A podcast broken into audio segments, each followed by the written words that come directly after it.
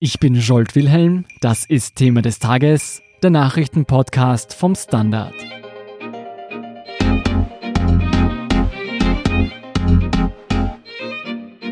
In Österreich befinden sich rund 800 Asylwerber in der Lehre. Was soll man tun, wenn dann ein Asylantrag abgelehnt wird?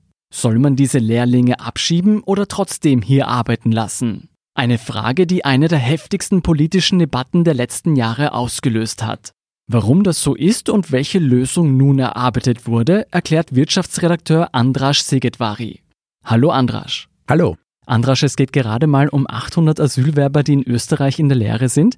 Warum ist das so ein großes politisches Thema? Also es ist ein sehr symbolträchtiger Konflikt geworden. Da sind einerseits viele Unternehmer, die Grünen, die sagen, das sind oft junge Menschen aus Syrien, aus Afghanistan und aus dem Irak, die sich hier bemühen, sich integrieren wollen und die abgeschoben werden sollen.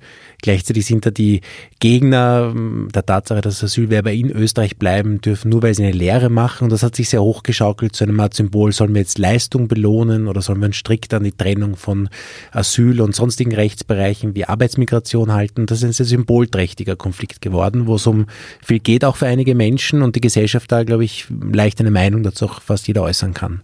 Was ist denn konkret ein Argument dagegen? Warum sollen Asylwerber keine Lehre in Österreich machen können? Also ein Argument dagegen, das zum Beispiel von der FPÖ kommt, ist, na darum geht man das Asylrecht. Das werden dann, das hat Johann Gudenus einmal gesagt, der inzwischen nicht mehr bei der FPÖ ist, aber da werden dann Unternehmer, die dann entscheiden können, wer in Österreich bleibt oder nicht. Das ist natürlich ein Unsinn. Es sind trotzdem ja immer Gerichte oder Behörden, die entscheiden.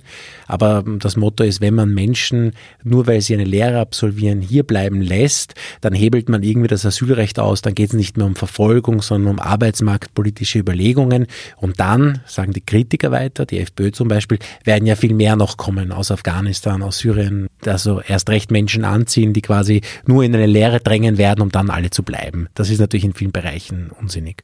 Okay, und was spricht generell dafür? Dafür ist einerseits, äh, sind das ja oft Unternehmen, die sind ja oft in den ländlichen Regionen, zum Beispiel in Oberösterreich, das sind Dachdeckerunternehmen, die dann, wenn man die besucht, erzählen, sie haben jahrelang, suchen sie qualifizierte Arbeitnehmer, die, wer will schon auf einem Dach arbeiten, bei Sonne, Hitze, Kälte und finden niemanden, finden niemanden, keine Arbeitskräfte und finden auch vor allem keine jungen Leute, die eine Lehre machen. Also Lehrberufe sind von Trends abhängig. Also wenn zum Beispiel derzeit coole Berufe gelten, zum Beispiel Informatik, ähm, der Autobereich ist auch immer etwas, was sehr trendig ist. Da gehen viele hin. Aber Dachdecker, vielleicht auch Bäcker, auch Kellner sind dann Berufe, die weniger nachgefragt sind. Und in ländlichen Regionen, wo auch schon weniger Menschen leben, fehlen dann plötzlich die Arbeitskräfte. Also diese Unternehmer brauchen diese Menschen. Da geht es um ein paar hundert. Und die sagen, naja, wir haben da Jobs, die wir nicht füllen können. Wir haben Menschen, ähm, die diesen Job machen wollen. Also warum können die nicht bleiben? Und ein weiteres wichtiges Argument ist ein bisschen längerfristig. Es fehlen ja Österreich Fachkräfte. Also warum lässt man die jetzt nicht hier, wenn es für die Unternehmen gut ist, für die Betroffenen und für den Staat wahrscheinlich auch.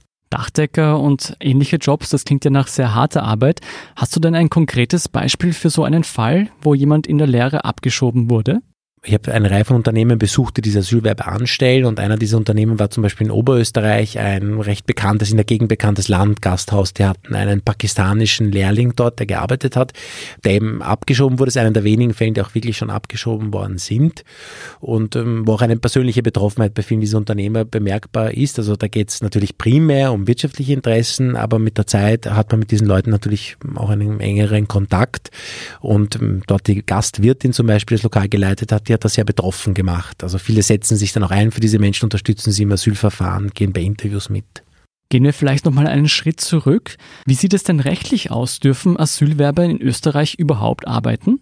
Grundsätzlich gibt es diese Möglichkeit, dass das AMS eine Beschäftigungsbewilligung erteilt, wenn jemand drei Monate schon im Asylverfahren ist. Zum Beispiel, wenn kein Österreicher für diese Stelle gefunden wird oder niemand aus einem anderen Land, der aber hier schon hier lebt.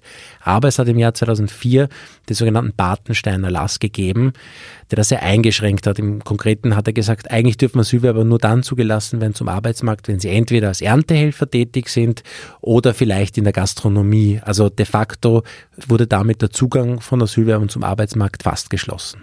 Warum dürfen Asylwerber dann eine Lehre machen? Das war dann immer eine Diskussion, nicht? Man hat gesagt, diese Menschen sind ja hier zum Nichtstun verdammt über lange Zeit. Und dann haben auch die Sozialpartner schon ein bisschen Druck gemacht, also vor allem die Unternehmer, die gesagt haben, kann man da nicht etwas machen. Und im Jahr 2012 von der damals rot-schwarzen äh, Koalition hat der Sozialminister Hunsdorfer, inzwischen verstorbene Sozialminister, einen eigenen Erlass gemacht, wo er gesagt hat, in Mangelberufen, also zum Beispiel im Dachdecker, wo man keine Menschen findet, die eine Lehre absolvieren wollen, dürfen Asylwerber eine Lehre machen.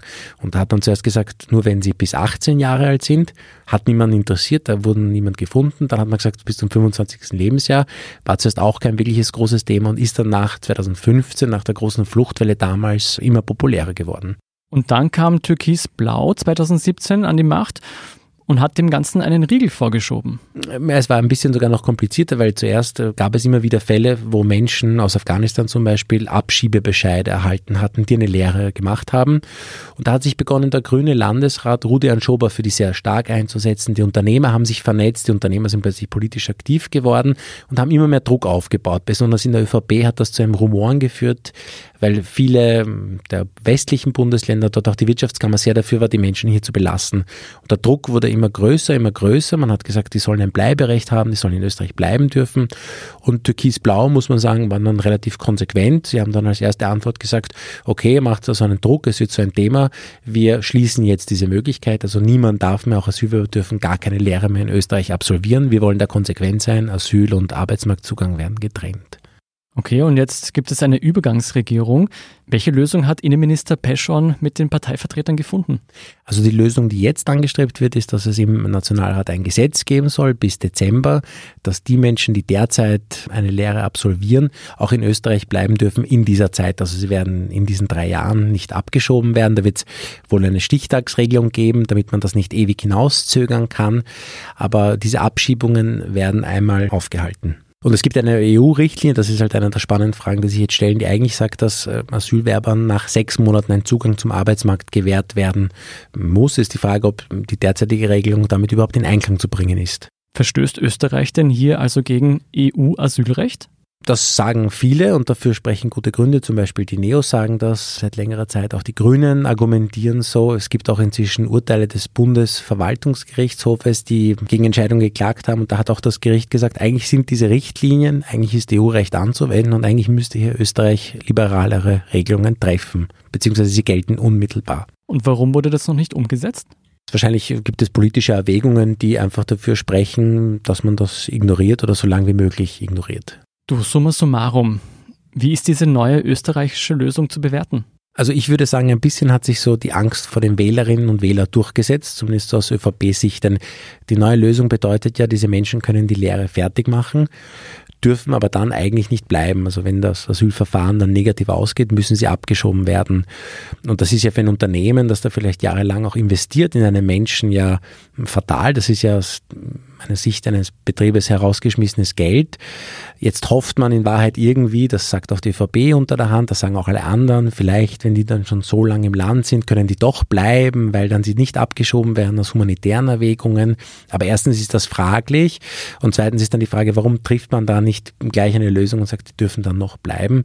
Und nur noch ein letzter Punkt, es könnte ja sogar abschreckend wirken, wenn sich das so bleibt auf lange Sicht, dass andere Unternehmer sagen, naja, ich stelle niemanden ein, wo ich nicht ganz sicher bin, dass der auf ewig hier bleiben wird, weil dann investiere ich in den Menschen und am Ende ist er dann weg. Aber wie so oft heißt, nach der Einigung ist dann oft davor, denn in den Neos auch die Grünen machen ja schon Druck, da eine längerfristige Lösung zu finden, da vielleicht doch nochmal das irgendwie wieder aufzuschnüren. Also es dürfte im nächsten Jahr wieder um dieses Thema herum verhandelt werden. Klingt nach einer österreichischen Lösung. Noch mehr Stimmen und Berichte zum Thema finden Sie auf der standard.at slash Wirtschaft. Vielen Dank, Andras Sigetvari, für diesen Einblick. Dankeschön für die Einladung. Wir sind gleich zurück. Guten Tag, mein Name ist Oskar Bronner. Was man täglich macht, macht man irgendwann automatisch. Es wird zu einer Haltung. Sie können zum Beispiel üben, zu stehen. Zu Ihrer Meinung, zu sich selbst, für eine Sache. Wir machen das seit 1988 und es funktioniert. Der Standard, der Haltung gewidmet. Hier sind noch zwei Meldungen, die Sie interessieren könnten. Erstens, von 1945 bis 1999 kam es in Wiener Kinderheimen zu tausenden Missbrauchsfällen. Nach neun Jahren der Aufarbeitung hat die Opferschutzorganisation Weißer Ring nun den Abschlussbericht veröffentlicht. 2384 Personen erhielten finanzielle Unterstützung, insgesamt wurden 52 Millionen Euro zur Verfügung gestellt. Einen ausführlichen Bericht dazu lesen Sie auf der standard.at slash panorama. Zweitens, ein Jahr vor der US-Präsidentenwahl hat Donald Trump seinen ersten großen Stimmungstest verloren. Sowohl bei der Gouverneurswahl in Kentucky als auch bei der Parlamentswahl in Virginia konnten die oppositionellen Demokraten Siege einfahren. Und das, obwohl beide Bundesstaaten eigentlich Hochburgen der Republikaner sind. Mehr dazu auf der Standard.at slash international. Das war's für heute. Falls Ihnen Thema des Tages gefällt, abonnieren Sie uns gerne direkt über Apple Podcasts, Spotify und fast überall, wo es Podcasts gibt. Feedback schicken Sie uns am besten per Mail an podcast.derstandard.at. Ich bin Jolt Wilhelm vom Standard. Baba und bis zum nächsten Mal.